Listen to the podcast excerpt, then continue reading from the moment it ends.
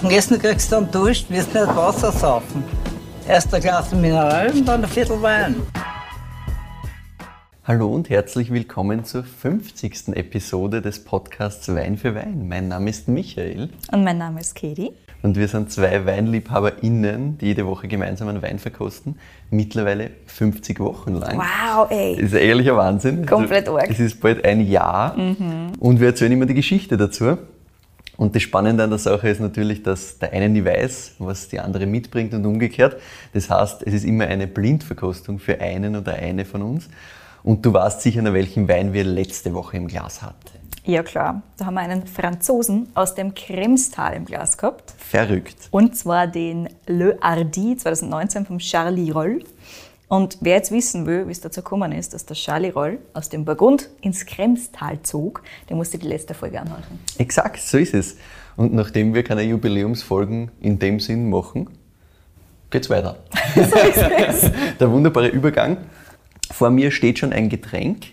Ähm, es schaut sehr spannend aus. Sehr gut. Also die Farbe ist für mich so irgend so ein rosa-orange, Blutorange finde ich. Blut, ja, Blutorange, Aprikosen-Ding, voll.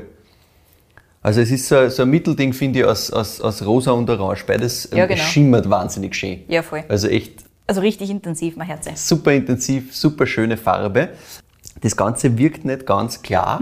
Es ist trüb und Das ist ein bisschen trüb, ja. dass ich jetzt gerade mit diesem Wein hierher gefahren bin, hat es wahrscheinlich ein bisschen durchbeidelt auch noch. Also das heißt, wir haben das Trübe gut verteilt in der gesamten Flasche. Super. Perfekt. Ich schaue mal kurz, während ich hier so schwenke, die Viskosität noch an. Ja, also die Schlieren sind recht dicht, finde ich.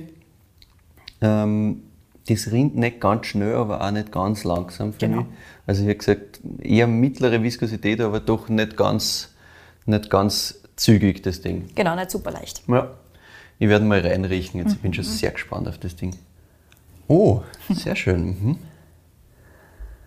Also wie es die Farbe schon so ein bisschen angekündigt hat, habe ich dann natürlich sofort so ein bisschen Beerengeschichten in der Nase.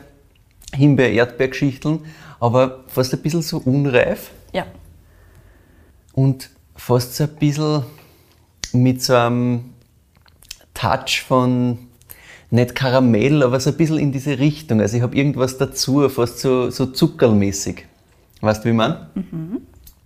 Also so ein bisschen eher in diese, in diese ähm, fast, fast Himbeer, Erdbeer, Sahne, Zuckerrichtung geht das für mich in der Nase. Sehr spannend. Und das liegt sehr über allem. Viel mehr ist für mich da in der Nase jetzt gar nicht da im ersten Einriechen. Also das ist sehr prägnant. voll. Also ich bin ganz beim Bärigen. Aber ich habe noch so einen Unterton. Und weißt du, was ich meine? sagen, es ist definitiv ein Unterton da. Ich tue mir schwer, das, das richtig einzuordnen irgendwie. Ich, find- bin auch nicht ganz zufrieden mit dem, mit dem Sahnezuckerl noch. Es ist auch nicht wirklich Sahnezuckerl, finde ich. Also es hat schon eben diese, diese Bärigkeit, die drüber Ja. liegt, so absolut. Was ich finde, ist so ein bisschen... Kennst du diese, diese kandierten Hibiskusblüten? Hm, habe ich keinen Geruch dazu in, in, in meinem Hirn. Ich finde, es ist so ein bisschen in die Aber Richtung. ein bisschen, ja, was ich ein bisschen auch habe, ist so ein bisschen Rhabarber-Richtung Ah, fast. Rhabarber passt mir gut. Ja, das ist, weil ich hab, ich finde, insgesamt kann man relativ schön sagen, ja passt, da ist was Fruchtiges und es ist ein bisschen was Vegetabiles irgendwie da Ja, genau. für mich. Und dann finde ich, geht es von der fruchtigen Geschichte eben in diese Beerenrichtung, Erdbeer-Himbeer-Geschichte, aber Rhabarber passt mir da eigentlich auch ganz gut rein. Ja, voll. Und das erinnert es mir irgendwie. Das ist das, was ich gesucht habe, wo ich zuerst bei der Sahne war, was irgendwie so diesen, diese andere Mhm. Seite davon ist. Weil es ist nicht komplett grün, finde ich, sondern es hat halt so ein bisschen einen, einen vegetabilen Touch. Ganz genau. Und ich finde auch so ein bisschen diese Hefetöne, aber halt Voll. ganz leicht. Ich finde es gar Sind nicht so intensiv, da. aber sie sind da. Ja, Und ich finde, es hat noch fast was von, wie heißt denn das auf Deutsch? Crushed Gravel. Ähm, sowas, fast was Steiniges. Ja es hat so, es hat so eine, so eine kühle Würznote irgendwo, ja. Dieser Kies, wenn er richtig Ja. mehlig ist. Weißt du, was Ja. ich meine? Das ist Steinmehlartige fast. Ich finde, das liegt drunter. Voll, weil ich finde, im ersten Einriechen ist wirklich dieses, ich nenne es jetzt einmal äh, Erdbeer-Rhabarber-Geschichtel, Mhm. das ist da sehr groß und das breitet sich sehr aus, finde ich. Also da, da hat man im, im ersten Moment wirklich so einen, so, eine totale, so einen totalen Layer, Mhm. durch den man, finde ich, im ersten Moment gar nicht durchkommt. Das ist, dauert ein bisschen, da muss man sich ein bisschen an das einmal gewöhnen, damit man da Yes. weiter reinkommt. Sehr spannend. Na gut, ich werde mal einen Schluck nehmen. Nimm mal einen Schluck. Das ist sehr spannend. Und das hat, ich meine, das haben wir schon ein bisschen, hat sich schon ein bisschen angekündigt im, in der Viskosität, dass das nicht ganz auf der easy Seite ist. Hinten nach spürst du einmal schon Alkohol. Ich habe eher so fast ähm, in die Richtung, hinten auch eher in die Richtung Pfirsich fast so. Voll. Und super intensiv. Fast so ein bisschen, also fast überreifer Pfirsich finde ich da Ich finde auch richtig Pfirsich. richtig intensiv. Und das bleibt, also ich rede jetzt gerade einfach nur darüber, wie es wie es hinten noch ist, weil Yes. das andere möchte ich mir dann nochmal im Detail anschauen, weil das ist gerade das, was mich so richtig hat da. Das hat einen schönen Zug. Säure ist da, Ordentlich. wirklich ordentlich. Mm. Und hinten noch ist wirklich so Alkohol spürbar, aber nicht unangenehm, absolut nicht. Aber du merkst halt so ein bisschen in der Kehle, es wird ein bisschen warm, du merkst, das ist nicht ganz easy und halt dieses intensive Pfirsich-Ding. Voll. Also bei Pfirsich bin ich ganz, ganz, ganz bei dir. So, jetzt muss ich noch mal einen Schluck nehmen. Also einsteigen tut das für mich mit so ein bisschen Zitrusnoten. Sehr intensiv auch. Intensive Zitrusnoten. Ähm, zirkt dann eben schön hintere zu diesem Pfirsich. Die Säure ist voll da. Das ist relativ geradlinig insgesamt, finde ich. Ja. Du spürst auch wieder so ein bisschen dieses ganze Hefethema mittendrin. Genau. Das ist für mich das, was sich in der Mitte so ein bisschen aufbaut. Zuerst dieses Zitrus, das zischt richtig eine, dann so ein bisschen diese Hefethematik und hinten schön dieser Pfirsich raus. Richtig schön. Genau. Also man hört auch, das Bärige ist am Gaumen gar nicht mehr so Voll. intensiv vorhanden. Finde auch nicht. Also klar, so zum Bisschen. Beginn in Ja. diesem, in diesem Zitrus-Thema, finde ich, ist es schon ein bisschen ein, ein von mir aus ein Himbeer-Touch oder sowas da, was man halt auch gern mit so Zitrone schön Ja, genau. mischen kann.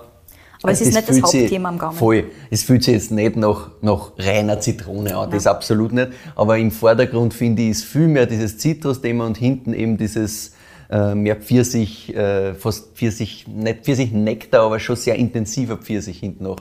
Genau. Sehr cool. Und macht super Spaß. Also, geil. Was du am Gaumen natürlich nur hast, ist das ganze strukturelle Thema. Voll. Du hast einerseits natürlich so ein bisschen Gerbstoff, also so ein bisschen ein Grip. Voll. Nicht intensiv allerdings. Easy. Genau. Aber du spürst ein bisschen einen Grip und so ein bisschen Fiss Definitiv kommt auch Fiss. raus, ja. Also, beides so ein bisschen da, es kitzelt so ein bisschen auf der Zunge. Was ganz spannend ist, ist, ich kenne den Wein schon. Mhm. Ich habe den schon mehrfach verkostet. Das ist mit Abstand das wenigste Fizzy, was ich bis jetzt erwischt Okay. Mhm. habe. Es kann sein, dass es am Transport liegt, aber es kann auch sehr gut sein, dass es einfach Flaschen individuell ist. Weil ich kenne cool. das im Normalfall wirklich prickelnd.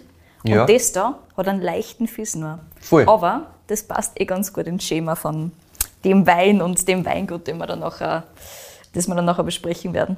Sehr schön. Aus was zaubert man sowas? Hm. Ähm, mm, mm, mm. Ist es insgesamt ähm, nicht reinsortig? Es ist insgesamt nicht reinsortig. Ja. Ist es überhaupt einmal reinsortig, ähm, was das Traubenmaterial, die Farbe des Traubenmaterials betrifft? Es ist reinsortig, was die Farbe Ah, des immerhin. Traubenmaterials betrifft. Ja. Okay. Weil das hätte ich mir vorstellen können bei sowas gerne mal, Dass dass ein das Mix auch ein äh, Mix aus, aus weißen und roten Beeren ist. Nein, es ist ein True Rosé, Fake Mhm. Rosé. Okay. Hm. Aber aus was, was- aus was kann man sowas zaubern? Ich meine, das ist super schwierig, aber was ist da drin? Wir sind in Österreich, du kannst ganz geradlinig Ja, denken. gut, okay, aber dann hat es halt irgendeinen Zweigelt-Anteil, irgendeinen Blaufränkisch-Anteil und irgendeinen St. Laurent-Anteil fertig, oder was? Es sind tatsächlich nur zwei. Okay. Es ist genau 50-50 und es ist Blaufränkisch und Zweigelt. Okay, ja. Genau. Hätte ich mal irgendwie erwartet, dass da trotzdem ein bisschen mehr Würze überbleibt. Spannend. Ja. Ja, witzig. Okay, cool. Und woher? Was ist das? Hm. Tell me. Sehr gerne. Also, wir sind die Wochen im Burgenland und zwar in der Region Leiterberg. Und wir werden über einen Weinbaubetrieb mit 400 Jahren Geschichte sprechen Oh. und über eine Winzerin, die schon seit 25, seit über 25 Jahren Wein macht. Kannst du raten, wenn ich meine? Versuch's einmal. Puh, jetzt muss ich nachdenken. Hm. Über 25 Jahre. Über 25 Jahre. Ähm, das heißt, sie ist nicht mehr ganz jung. Genau. Mhm. Das heißt, äh, Vertreter einer Generation, die sowas vielleicht ähm, eigentlich sonst gar nicht so viel macht. Genau. So, weil, weil das ist ja schon ganz klar ähm, Funky Spaß Business. und äh, Natural Funky Business. So ist es. Ähm, der einzige Name, der mir da jetzt einfällt, was Burgenland betrifft, ist äh, Birgit Braunstein. So ist es. Ja, gut. Genau, es ist Okay, die Birgit. Braunstein. Kurz überlegen müssen, aber kommen wir schon hin. Sehr cool. Hundertprozentig. Also, wir reden heute über die Birgit Braunstein und ihre Weine. Und wie ich mit ihr jetzt im Vorfeld vom äh, Podcast telefoniert habe, hat Mhm. sie erzählt, dass sie quasi als Quereinsteigerin Winzerin worden ist. Und 400 Jahre Familiengeschichte im Weinbau und Quereinsteigerin. Da habe ich natürlich genauer ja. nachfragen müssen, was sie jetzt meint. Wie es dazu gekommen ist, erzählt er dann nachher gleich. Aber zuerst gibt es von mir natürlich wie immer ein bisschen mehr über die lange Geschichte des Weinguts selber. Let me set the stage. Wir sind mitten im Purbach in einem pittoresken Örtchen im Burgenland am Leitergebirge, westlich vom Neusiedlersee, so ein bisschen nordwestlich. Voll. Der Hof der Braunsteins ist auch für das nördliche Burgenland ganz, ganz typischer Langstreckhof. Also diese Dinger, die einfach von der Straßensee ganz, Ja. ganz weit nach hinten strecken quasi, mit Bodengängen in der Mitte. Schön. Und wie, also der war immer schon ausgerichtet auf Wohnen und Arbeiten gleichzeitig. Und auch heute wohnen drei Generationen der Braunsteins direkt am Hof. Oh.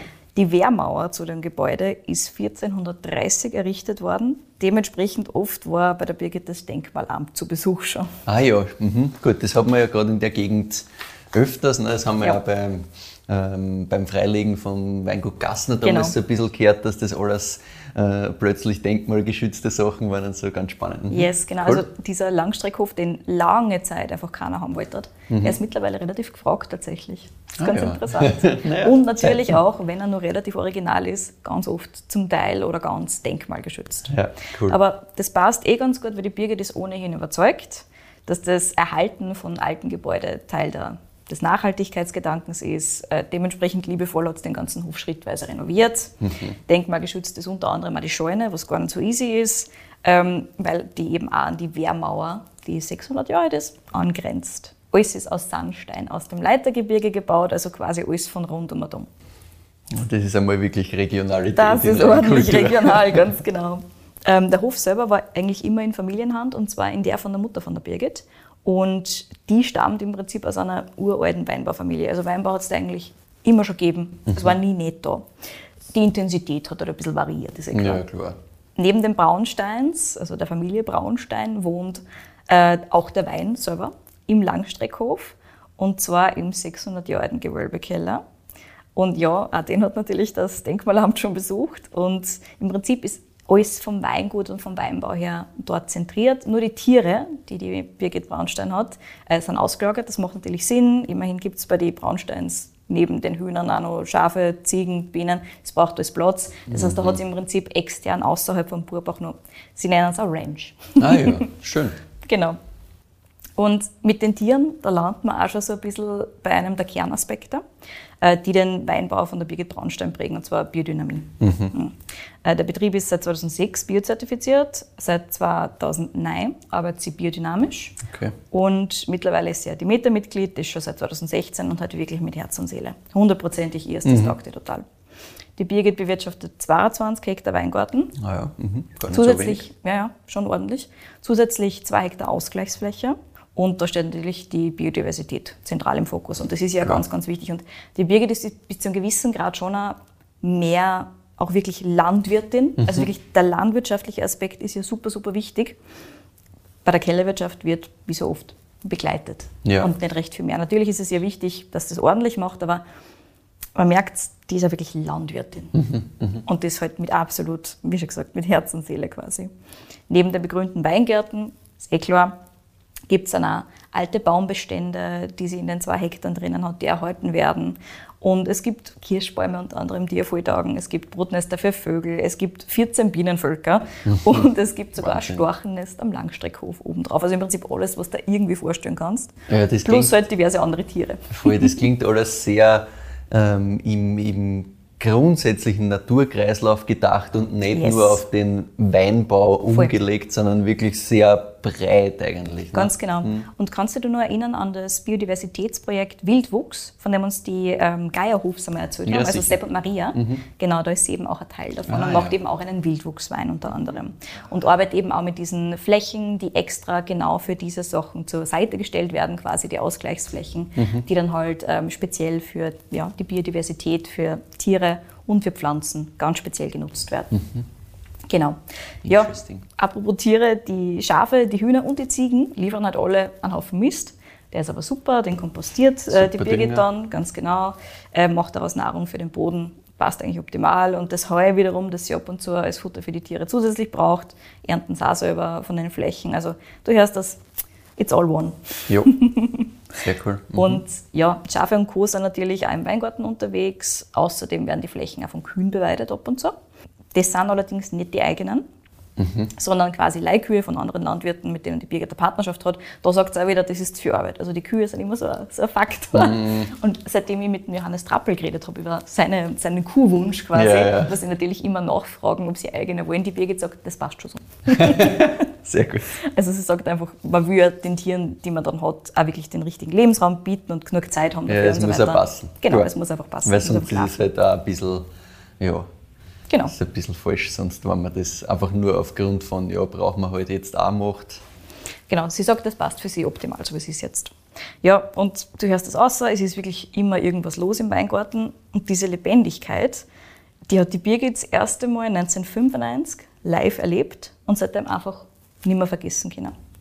Und jetzt erzählt er, wie es dazu gekommen ist, dass die Birgit Mitte der 90er Jahre als Quereinsteigerin bei einem Kurs in Bordeaux diese Lebendigkeit kennengelernt hat, lieber Okay, Michi. als Quereinsteigerin, wie kommst du denn als Quereinsteigerin zu einem Kurs in Bordeaux? Naja. So fangst du mal an. Also, Story is coming. ja. Also, aufgewachsen ist die Birgit als Gastro- und Weingutskind. Mhm. Die Eltern haben neben dem Weingut nämlich auch ein Restaurant gehabt, das immer Ah, okay. wichtig war. Und natürlich hat es da immer fleißig mithelfen dürfen. Und das Dürfen ist da natürlich in ganz großen Anführungszeichen gesetzt. Ja, klar.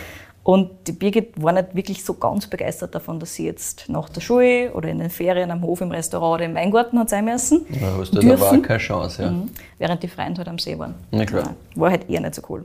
Also hat sie gesagt, ich werde alles nur nicht Winzerin oder Wirtin. Entscheidung getroffen. Well. Und sie hat gesagt, naja, mit 14 hat sie es halt so entschieden, wie man es mit so einem Alter entscheidet. Ja. Und sie hat gesagt, sie will Unternehmensberaterin werden. Na gut. Genau.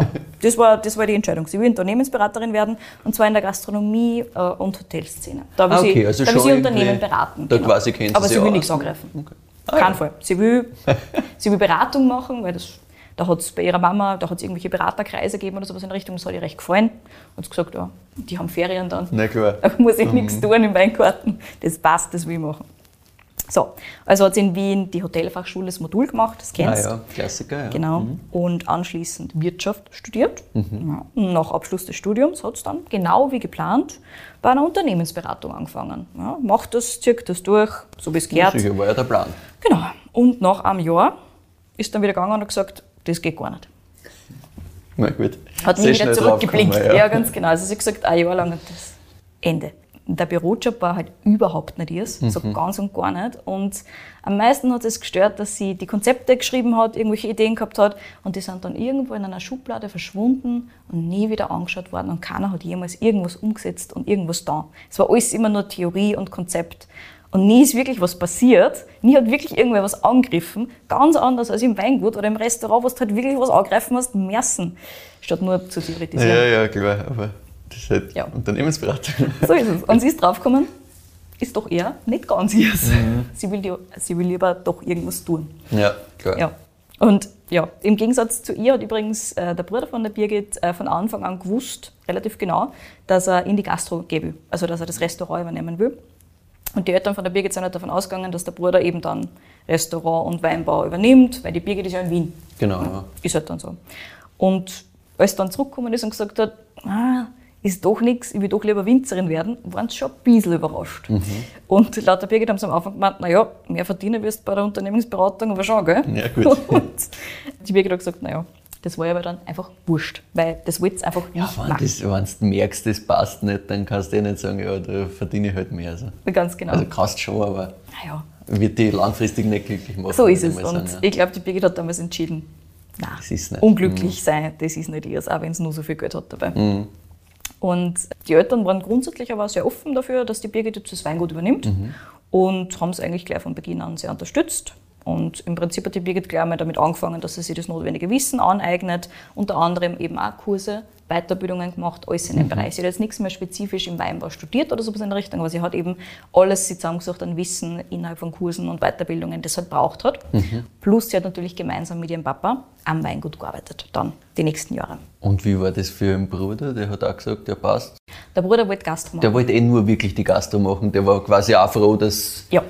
Also dass er sich auf seine Schiene konzentrieren kann und nicht das mitmachen muss. Ganz genau, der wollte immer in die Gastro gehen und hat, soweit ich jetzt zumindest weiß, Birgit hat gemeint, der wollte immer Restaurant. Ja, Und perfekt. dementsprechend Das war heißt, das, war glaube ich, kein Problem. auch einfach perfekt, dann kann er sich auf seine Sache wirklich gescheit Genau. fokussieren. Es ist heute Cool. noch so aufteilt. Also der Bruder macht nach wie vor das Restaurant, sie macht Ja, nach wie vor Weinbau ja. und sie sind offensichtlich sehr happy dabei. Also das Super. läuft schon so. Wie schon gesagt, Birgit hat angefangen, damit sich das Wissen anzueignen und einer von diesen Kursen hat sie dann eben nach Bordeaux geführt. Und das war ein Gut Chateau Canon Lagafière in Saint-Emilion. Und das hat gerade zu dem Zeitpunkt umgestellt auf biodynamische Bewirtschaftung. Ah, okay. Mhm. Und sie hat gesagt, sie ist in diesem Weingarten gestanden und der war einfach so viel lebendiger als alles, was sie bis dahin gesehen hat. Und das hat sie einfach nie wieder loslassen. Mhm. Also das war einfach ganz anders als alles auch rund um und um. Und das war wann? 95? oder? 1995. Also richtig bald. Ne? Mhm. Ist, ich ja. glaube nicht, dass du in Österreich da jetzt so viel gefunden hast, was in die Richtung geht. Mhm. Zumindest ist ihr wahrscheinlich bis zu dem Zeitpunkt nicht recht viel unterkommen. Naja, hat es auch nicht wirklich viel gegeben. Also ist uns auch noch nicht viel untergekommen, würde ich jetzt einmal behaupten. Ja, genau. Bis auf so Nikolaihof und Ja, so. genau. Das ist halt das Erste, was einem da einfällt, das halt wirklich seit gefühlte Ewigkeiten Mhm. in die Richtung arbeitet. Aber sonst Ja, gibt es halt auch nicht so wahnsinnig viel. Ja. Das ist halt erst eben dann so 2,5 langsam einmal 2005, irgendwo 2006. aufgekommen. Ja. Mhm. Ja. genau, das war dann diese große Welle quasi.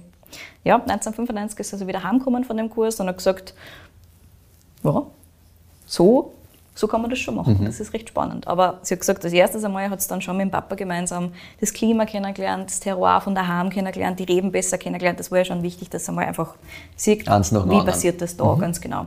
Weil es halt trotzdem was komplett anderes ist als das Bordeaux. Ist eh klar. Naja, sicher aus dem, ich glaube, du kannst nicht ohne einmal ein Grund-Know-how von dem, was du da eigentlich machen willst, zu haben, einfach sagen, so und jetzt mache ich gleich äh, Biodynamie. Ja, ganz D- genau. Das ist halt Nein, einfach, da gehst halt fünf war gar nicht Schritte zu sprechen. zu weit vier, nein, Ja. das geht halt nicht. Gleich 1996 hat der Papa sie ja gleich mal ins kalte Wasser geschmissen und hat sie den Keller komplett übernehmen lassen. Also Ah, im ja. Prinzip ein Jahr drauf. Mhm. Sehr gut, Ähm. weil dann lernst du es eh am besten. Ne? Ja. Sie hat zwar gesagt, das war schon relativ mutig von ihm damals. Ähm, und da kommt natürlich auch so ein Aspekt zu tragen, zu dem ich nochmal genauer nachfragen habe müssen. Und zwar, dass sie als Tochter das Weingut übernimmt und nicht der Sohn. Ja. Und ich habe natürlich ein bisschen genauer diesbezüglich nachfragen müssen und sie hat da ein paar Geschichten gehabt, die nicht unbedingt lustig sind. Mhm. Ähm, einerseits ist natürlich ganz oft gefragt worden, ob sie als Tochter jetzt eh den Verkauf oder das Büro oder das Marketing macht. Ganz Mhm. Klassiker, super. ja. Mhm. Und, oder wenn dann klar war, dass sie den Keller übernimmt, ob sie dann eh die Presse selber einschalten darf oder ob das eh nur der Papa macht. Gell? Mhm, Und das sicher, ist halt das, klar, nein, das heute wird, wird unvorstellbar. dein Papa ja für die machen. Ja, ganz genau. Die Presse, also das ist schon, mm, willst das, und naja, die Entscheidungen treffen, mm, das macht eh der Papa, gell, das ist den Papa. Und das ist heute natürlich komplett unvorstellbar, dass du einer Winzerin sagst, ah, das macht der Papa, gell. Aber damals war es eigentlich relativ gewöhnlich und es war halt nicht unbedingt normaler Winzerin zu sein Ja. gerade eine Jungwinzerin oder so. Und ein großer Vorteil, den die Birgit halt gehabt hat, war, dass ihr Papa von Anfang an nie hinterfragt hat, ob jetzt der Sohn oder eine Tochter das Ding übernimmt. Und sie einfach immer konsequent unterstützt hat, egal was die Leute zu ihr mal gesagt haben. Es war ihm komplett egal. Ich habe gesehen, dass die Birgit kompetent ist und habe gesagt, go, ja, mach den Keller, geh gleich mal. sehr gut. Und sie hat mir nur eine spezifische Anekdote erzählt, die ich da jetzt mit aufnehmen will, die mir persönlich sehr aufgeregt hat, aber gut, Ja. ich erzähl's dir jetzt einfach einmal. Äh, 2004 ist sie nämlich schon Winzerin des Jahres geworden. Das war drei Jahre, nachdem sie das Weingut 2001 vollständig vom Papa übernommen hat. Also erst außer 1995, 96 hat es angefangen und dann haben sie gemeinsam gearbeitet Ja, ein paar Jahre. das ist schon zehn Jahre quasi später. Ne? Hm. und damals, 2004, ist sie halt als doch noch relativ junge Winzerin auf Widerstand gestoßen als Winzerin des Jahres. Und Mhm. es sind aber nicht nur blöde Kommentare gekommen und auch Anrufe, was ich schon irre finde, dass einfach irgendwer anruft und sagt, was, was spürst du denn du jetzt Ja, drauf ein? Was, was glaubst du eigentlich, wer du bist, dass du da jetzt Winzerin des Jahres was willst? geht das irgendwen an, dass ich da anrufe? So aber ist es. Aber- Leid, ja, okay. Das war nicht das, das Problem an der Sache, hat sie gesagt, weil darauf, ja, das war halt einfach so, ne? Deppert reden kann jeder. Aber sie hat relativ kurz nach dieser Nominierung, nach dieser Auszeichnung eben, dann einen Weingarten neu ausgepflanzt und man hat ja einfach alle Drähte durchgeschnitten. Also das ist einfach wer in den Weingarten gerannt und hat alles angeschnitten wieder.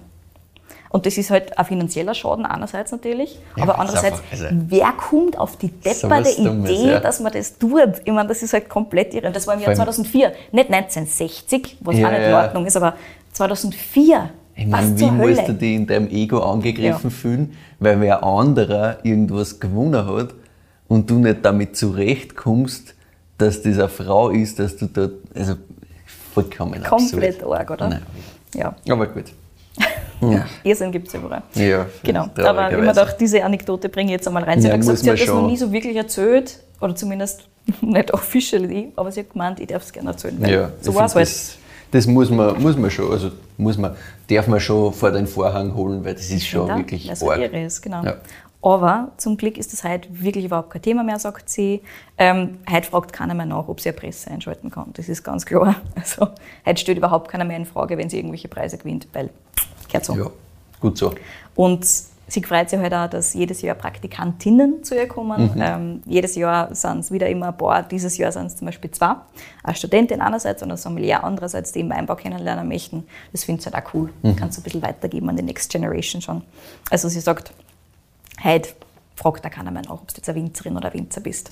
Ja, ist halt auch wirklich wurscht. Ja, so ist es. Ja. Die Leute haben es einmal lernen müssen. Ja, ich, mein, ich glaube, man kann auch viel dazulernen, aber Ja. Wir sind schon mal am richtigen Weg, hätte ich mal Ja, gesagt. genau. Also, So sagt auch die Birgit. Ja, zum Glück hat sie die sowieso auf ihrem Weg generell Naja, beirren gut. lassen von irgendwas. das klingt nicht so, als wie man, also das wird schon scheiße gewesen sein, aber ich glaube, das ist halt auch die Persönlichkeit dazu, dass sie sagt, na, denen sage ich jetzt, dass du richtig So ist es, ganz genau. Sie hat ja gesagt, drückt mal durch und macht es besser und fertig Mhm. ist die Sache. Es war so, dass so um 2002, 2003 herum dann so die ersten richtig heißen Jahrgänge gekommen sind. Also Mhm. diese ersten richtigen Hitzesommer- und Hitzejahre, wo es dann wirklich gemerkt hat, so, jetzt wird es aber Zeit, irgendwas an der Bodenbearbeitung und generell an der Bewirtschaftung Ja. der Weingärten zu ändern, weil wenn es so weitergeht, dann hat es irgendwann ein richtiges. Problem, Mhm. ganz genau. So wird das einfach nicht weitermachen. Und damals hat es natürlich von außen noch geheißen, Puna, biologische Landwirtschaft, das funktioniert sowieso nicht. Ja, musst Pipapo, aufpassen, das kannst nicht nix. machen, ganz Mhm. genau. Dann kriegst du überhaupt keinen Ertrag mehr, alles stirbt da, ba, ba, ba. Und unter anderem deswegen hat es gesagt, es hat schon noch ein bisschen gedauert. Also es war wirklich eine persönliche Entwicklung, dieses, so, das, das mache ich jetzt einfach, weil ich weiß, es ist das Richtige. Und dieses sie einfach überhaupt nicht mehr einreden lassen von irgendwem. Und 2006 war es dann aber wirklich so weit, dass sie endgültig äh, für, die, für das gesamte Weingut quasi die Umstellung beschlossen hat auf Bio als erstes. Und ab dann ist es im Prinzip relativ schnell gegangen. Und dann hat sie auch den nächsten Schritt beschlossen und gesagt, so, das gesamte Weingut wird auf biodynamische Bewirtschaftung umgestellt. Das war dann eben 2009. Und das wirklich mit allem, was dazugehört. Also im Prinzip hat sie die Birgit wirklich in der Biodynamie hundertprozentig gefunden. Auch mit dem landwirtschaftlichen Aspekt, auch Mhm. mit dem Biodiversität und das halt wirklich einfach alles zusammengehört Ja, mit dieser ganzen Kreislaufwirtschaftsgeschichte, das klingt ja schon sehr so, als war das genau das. Voll. Also, Ja, und da fühlt sie sich einfach Mhm. hundertprozentig wohl drin. Auch dieses wirklich schauen, dass die Natur besteht. Mhm. Nicht nur für ein Jahr, sondern halt für Generationen. Das ist Ja. halt auch wirklich, mehr oder weniger, das sieht sie ja wirklich als ihren Auftrag bis zu einem gewissen Grad. Und sie hat halt auch gesagt, na, sie hat halt einfach gesehen, dass der Umstellungsprozess im Weingarten wirklich was bewirkt hat und wirklich gut funktioniert hat. Pflanzen sind gesünder, widerstandsfähiger, sind elastischer, quote unquote. Was ich auch ganz spannend finde, diese Beschreibung. und sie Mhm. ja, ja, voll. Sie sind einfach elastischer quasi und dementsprechend auch die Weine. Die Weine sind so ein bisschen gesünder, ein bisschen elastischer quasi und Witzig, ja. ein bisschen feiner als jetzt irgendwelche Burgenländer Monster-Dinger, die Ja, halt daherkommen, super massiv und so. halt einfach nur viel. Ja, ganz genau. Von, allem viel quasi. Und das, das war halt sowieso generell nicht nicht dass jetzt von ja. allem viel irgendwo drin ist. Ja. Sie hat auch gesagt, das hört sich alles anders an, wenn du im Weingarten stehst und es riecht alles anders, wenn du im Weingarten stehst. Und das, das kann ich sehr gut nachvollziehen, Mhm. Das sehr klar. Ja, also für sie ist auch die Biodynamie wirklich ein wichtiger Aspekt von den Terroirweinen. Mhm. Das ist halt auch wirklich eine Verbindung, die sie direkt zieht quasi. Sie sagt, da spürst einfach vom Weingarten viel mehr, mhm. im Wein drinnen bis zu einem gewissen Grad. Und deswegen arbeitet es auch im Keller, recht zurückhaltend quasi. Es geht ja vor allem darum, dass das Potenzial vom jeweiligen Weingarten erkennt mhm. und halt den Wein dann dementsprechend behandelt bzw. begleitet. Ne? Und da hat sie, also sie hat im Prinzip im Keller alles vom Holzgärständer bis zum Fass, bis zum Amphora, bis zum Edelstahltank und jeder Wein kriegt halt das, was er braucht und was mhm. er will. Also quasi.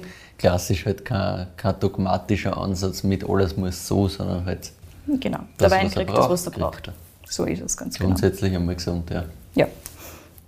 Und nur eine Quote muss ich da geben. Und das hat sie auch wirklich eins zu eins so im Telefonat gesagt, and I love it.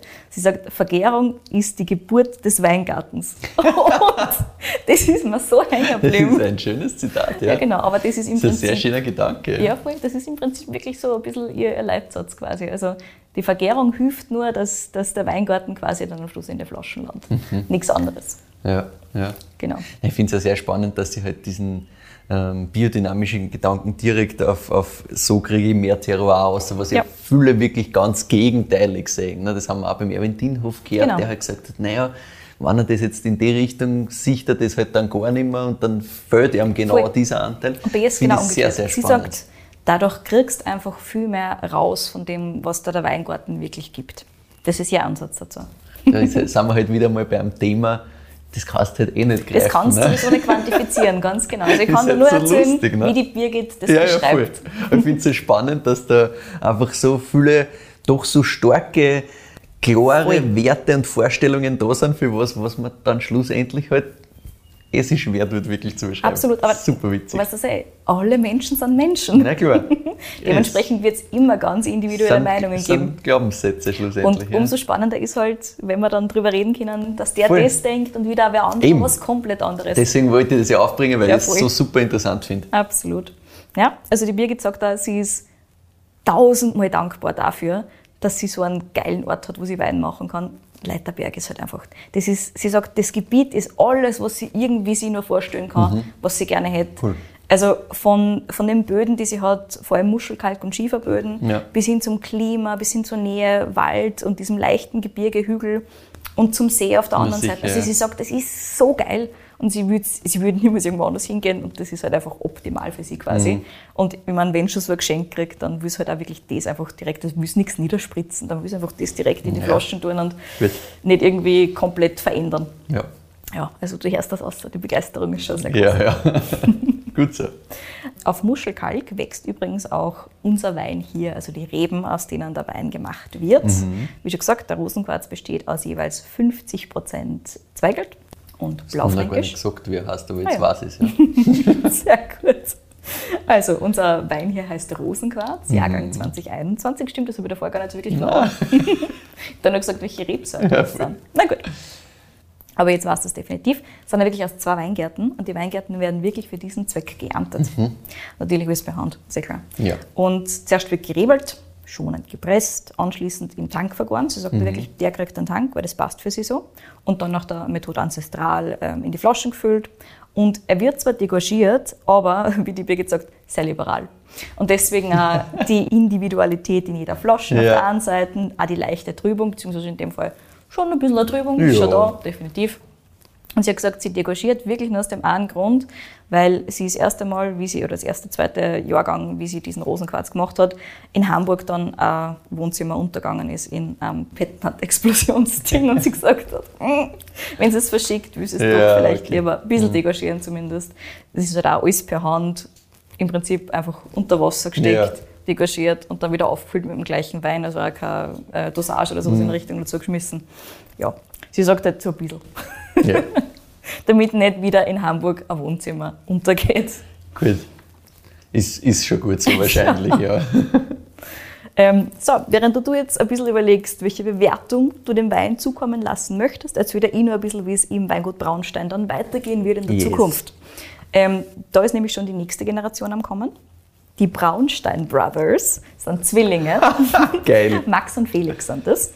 Ähm, die machen unter dem Namen Braunstein Brothers bereits die ersten Weine. Wirklich? Ja, ich glaube, dieses Jahr sind es zwei, also dieses Jahr wären es vielleicht drei und letztes Jahr waren es zwei. Also sie machen schon ein bisschen Wein jetzt aktuell. Und wie Ähm, alt sind die? Die sind 24. Ah, okay. Genau. okay. Sind jetzt seit zwei Jahren am Weingut wieder zurück. Davor haben sie eine duale Ausbildung in Deutschland gemacht. Sie haben gesagt, sie wollen in Deutschland die Ausbildung machen. Und beide auch? Beide, ja. Hm, cool. Unzertrennlich. Voll geil. Wir nehmen auch das Weingut, also übernehmen auch das Weingut nachher wahrscheinlich zu zweit. So Sau schaut es cool. zumindest aktuell aus. Und genau, also waren vorher in Deutschland, sind dann eben unter anderem aufgrund von Corona zurückgekommen. War natürlich eine super Hilfe auch, weil, weißt du sehr. Klar. Chaos, Corona und so weiter. Und bis die 2018 waren, haben sie allerdings auch geglaubt, dass fix nicht Winzer werden wollen. Ganz sicher nicht, ganz wie die Mama, hat die Birgit gesagt. Aber dann sind sie draufgekommen. War eigentlich doch ganz geil. Ah, ja. Und Sehr dann cool. eben darauf folgend die Ausbildung. Ja, und die zwei sind natürlich auch immer wieder noch ein bisschen unterwegs. Also sind jetzt nicht für immer und ewig am Weingut. Einer von den zwei geht jetzt zum Beispiel nach Kalifornien zur Ernte und so weiter. Also man ist schon noch ein bisschen unterwegs, aber sie Mhm. Helfen halt so ein bisschen mit, ganz genau. Also einer von den zwei bleibt jetzt ähm, den Sommer und den Herbst ähm, am Weingut. Mhm. Und der andere ist jetzt noch ein bisschen unterwegs und dann umgekehrt. Und ja, sie sind erst 24, das heißt, es gibt noch keinen Stress. Die Birgit hat auch noch keinen Stress mit der Übergabe. Aber ja, während die zwei jetzt so ein bisschen nach und nach mehr Aufgaben im Weingut übernehmen können, gemeinsam, ähm, hat die Birgit natürlich ein bisschen mehr Zeit, sich auf weitere Projekte zu konzentrieren, weil du sagst da, Ruhe geben tut die sicher keine. Ja, es klingt nicht so, als wenn da irgendwie wenig Energie da war. Nö. oder so. Ein Projekt, das ihr ganz, ganz stark am Herzen liegt, ist ähm, Green Care. Also Okay. sie ist Green Care Gartenpädagogin und das ist ein europaweites Projekt, von dem habe ich noch nie irgendwas Nein, ja gehört. nicht. Ich habe mir es natürlich dann gleich anschauen müssen und sie hat mir es ein bisschen erklärt. Es ist ein europaweites Projekt, das zielt im Prinzip darauf ab, äh, Entwicklung hin zur sozialen Landwirtschaft weiterzuführen. Und soziale Landwirtschaft, wenn man auch relativ wenig darunter vorstellen können, sieht man es im Prinzip dann einfach erklärt, was bei einer am Hof passiert.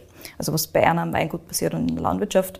Im Prinzip geht es darum, Menschen wieder zurück so ein bisschen zur Natur zu Ja. führen, auf der einen Seite und auch wirklich mit Leid zu arbeiten, die jetzt nicht Winzerinnen oder Landwirte sind. Unter anderem hat sie da auch Workshops, arbeitet mit Menschen, unter anderem im Burnout oder zur Burnout-Prävention und all jenen, die einfach einmal wieder Natur spüren müssen quasi. Ja. Und in Zukunft soll es eben auch Projekte mit Langzeitarbeitslosen geben, mit beeinträchtigten Menschen und da eben auch in Kombination mit der Arbeit mit den Tieren und so weiter. Also Ja. ihr geht es da wirklich darum, diesen sozialen Aspekt noch ein bisschen mehr zu fördern Mhm. und da einfach quasi ihre Türen mehr Leid zu öffnen. Ja, und dieses, diese biodiverse Landschaft, die sie sich da geschaffen hat, ein bisschen mehr zu teilen. Also Ja, ist also sicher einfach therapeutisch richtig leibend. Ja, ganz genau. man- Wenn du denkst, ja, du kannst dich da irgendwie, wenn du gerade irgendwo eine größere Krise hast, in sowas zurückziehen, ist sicher, hilft sicher viel. ja, voll. Weil wenn du da plötzlich in einem Kreislauf drinnen bist, wo es halt nicht mehr um alles geht, was in unserer Welt so geht, so Genau. ein bisschen. Sondern nur mehr um Natur und um das, was direkt rund um die um Atom ist und das war es im Ja, Prinzip. das ist schon cool. Ja, genau. Und das taugt ihr halt total und da wird es jetzt noch fortsetzen. Und nächste Woche, also wenn wir die Folge ausstrahlen, wird das dann irgendwann einmal passieren wahrscheinlich, ähm, wird dann der gesamte Hof Green Care zertifiziert sein. Also nächste ja. Woche ist der Zertifizierungsdatum. Sie selber ist schon zertifiziert, aber jetzt kommt der ganze Hof dann noch Ah, dazu. okay. Und dann kannst du das Ganze noch weiter fortsetzen quasi. Sehr cool. Genau, auf das freut sich schon recht. Mhm. Gut, und jetzt brauche ich deine Bewertung, lieber Michi. Zur Info zu kaufen gibt es den Wein zum Beispiel im Birgit Braunstein Online-Shop und bei Wein und Co. findest du auch. Mhm. Was kostet das Ding? 24 Euro. 24 Euro. Genau, also plus minus. Ähm, ich finde das sehr witzig. Das macht halt echt Spaß. Super easy, finde ich. Genau. Super Auch wieder Sommer. Super Sommer. Und ähm, ich würde dem eine 8,8 geben. Also das gefällt mir richtig gut. Wunderbar. Du kannst äh, eine Fetzengarde damit haben. Und was ich halt natürlich auch spannend finde, ist, dass dann jede Flasche so ein bisschen ihre Eigenheiten hat. Definitiv, wie wir jetzt lustig. herausgefunden haben. Ist halt, Im Gegensatz zu anderen, die ich schon vorher probiert habe, ist das ja doch ein bisschen anders und weniger fizzy, als das, Ja. was ich beim letzten Mal gehabt habe. Sehr lustig. Aber du merkst, dass jeder, jede Flasche ist ein Charakter da bei der Birgit. ja, und ich meine, das macht halt einfach wirklich Spaß. Also Ja, das kannst absolut. du halt gerade wieder Aperitif oder so hinstellen, super. Kannst aber auch Speisenbegleiter machen, überhaupt kein Thema. Genau. Also ich bin auch absolut bei dir, ich bin da bei einer 8,9 und finde das halt auch cool. Ja, und vor allem voll. als Speisenbegleitung, glaube ich, funktioniert das auch ganz gut, weil es halt so ein bisschen einen Grip hat. Mhm. Plus diese Fizziness, wenn sie mehr da ist als in diesem Fall bei dieser Ja. Flasche hier, ist schon einmal ganz geil. Also wir haben es zum Beispiel letztens beim Grillen gehabt, so ein bisschen als Mhm. Aperitif und dann so ein bisschen rein Richtung Grillen. Und das hat wirklich gut funktioniert. glaube ich. Also der steht da wirklich gegen andere Sachen ganz gut. Glaube ich, weil das ist, der hat schon eben von der Struktur her und so, Ja. da ist einiges da. Das ist nicht nur so, dass du sagst, der passt, nach einer Minute ist das alles weg, sondern der Genau. bleibt hinten noch schön, auch mit dem schönen, fruchtigen Nachhall. Ist cool. Yes, genau. Mhm. Sehr Wunderbar. Nein, ist cool. Danke für diese Geschichte. Ich hab, muss ehrlich sagen, ich habe von der Birgit Braunstein natürlich schon sehr, sehr viel gehört. Ich habe aber tatsächlich noch nie was im Glas gehabt. ihr. Mhm. Wirklich? Wirklich nicht. Also Ah. Flasch, ich weiß, wie die Flaschen ausschauen. Ich habe sehr, sehr viel gesehen davon. Dann gebe ich dir nur eine spezifische Empfehlung, Ja, die bitte. quasi jetzt fast da gelandet wäre im Glas. Ja. Mhm. Das ist der Brigitte. Das ist eine, also auch von ihrer Serie Birgit Pur, also von den mehr natural gewandten, noch Ja. mehr natural gewandten Richtungen quasi. Ähm, das ist ein Pinot Blanc, also ein Weißburgunder und der ist saucool. Probiert den Ah, einmal. okay. Muss ich probieren. Ja, kenne ich vom Ja. Namen her Also natürlich, habe ich schon mal gesehen. Schon sehr mineralisch auch und schon, also ich glaube, der müsste die erstens einmal sehr gut taugen. Ja, klingt so. Und ja. ist generell ein super cooles Ding. Sehr schön. Ja, wunderbar. Dann sage ich danke, dass du mir die Birgit Braunstein da vorgestellt hast und die Geschichte erzählt hast. Sehr Eine gerne. sehr, sehr spannende, sehr, sehr interessante Geschichte, finde ich, weil wieder mal ganz was anderes irgendwie. Und ja, dann freuen wir uns eigentlich schon über Feedback und Weinvorschläge von euch da draußen. Schickt uns die gerne entweder an kedi.weinfürwein.at oder an michael.weinfürwein.at. Da bitte immer aufpassen, die Weintipps, wenn wir es beide gleichzeitig kriegen, ist keine Überraschung mehr. Das heißt, bitte immer nur einen anschicken. Folgt uns auch gerne auf Spotify und Apple Podcasts. Da kann man uns auch bewerten. Auch darüber freuen wir uns sehr. Und auf Instagram findet ihr uns ebenfalls unter Wein für Wein, genauso wie wir privat unter Kedi in Vienna oder unter proegel dort sind. Und auf unserer Website weinfürwein.at kriegt es dann immer eine kleine Zusammenfassung der Folge und natürlich Verkostungsnotizen und alle Links, wo man die Weine findet. Dasselbe natürlich wie immer in den Show Notes. In diesem Sinne, danke fürs Zuhören und bis zum nächsten Mal.